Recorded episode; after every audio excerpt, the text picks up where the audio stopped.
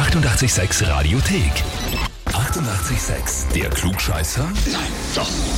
Der Klugscheißer des Tages. Da war heute den Raphael aus Fraunhofen dran. Servus. Hallo. Hallo.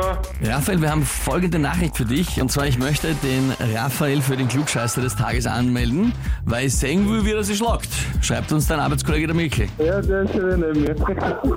Steht eh neben dir. Ja. Nimmst du einen kleinen Schwitzkasten, oder wie? Ja, Kann er gleich büßen. Bist du der in der Firma, der immer allen und vor allem den Michel die Welt erklärt, oder wie?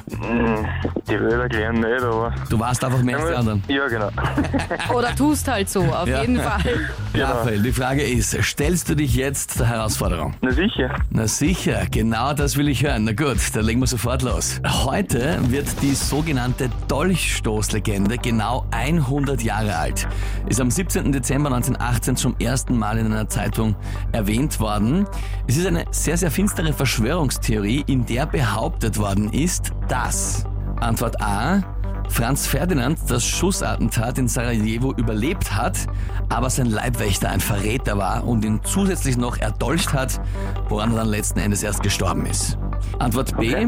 Da wird behauptet, dass Kaiserin Sissi ihren Mörder Luigi Lucchini, der sie ja mit einem Dolch ermordet hat, das weiß man, den hat sie selbst beauftragt, weil sie ihre Gefangenschaft im unter Anführungszeichen goldenen Käfig nicht mehr ertragen hat. Oder Antwort C. Die Dolchstoßlegende behauptet, dass die deutsche Armee im Ersten Weltkrieg nur deswegen verloren hat, weil sie vom eigenen Volk verraten und also im übertragenen Sinne von hinten erdolcht worden ist. Okay, na dann nehme ich Antwort B. Gleich direkt eine Antwort B. Ja, ich glaube schon. Klingt am, am, am Rassisten. Raphael, bist du dir sicher? Na. Aha. Okay, dann nehme ich Antwort C. Na, gerade noch, gerade dass er sie ausgegangen ist. Gerade noch. Perfekt.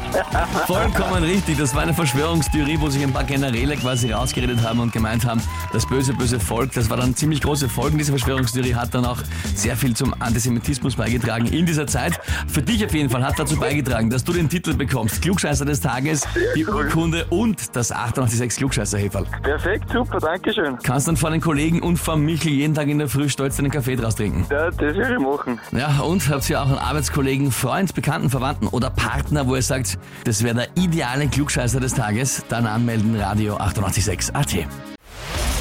Die 88,6 Radiothek.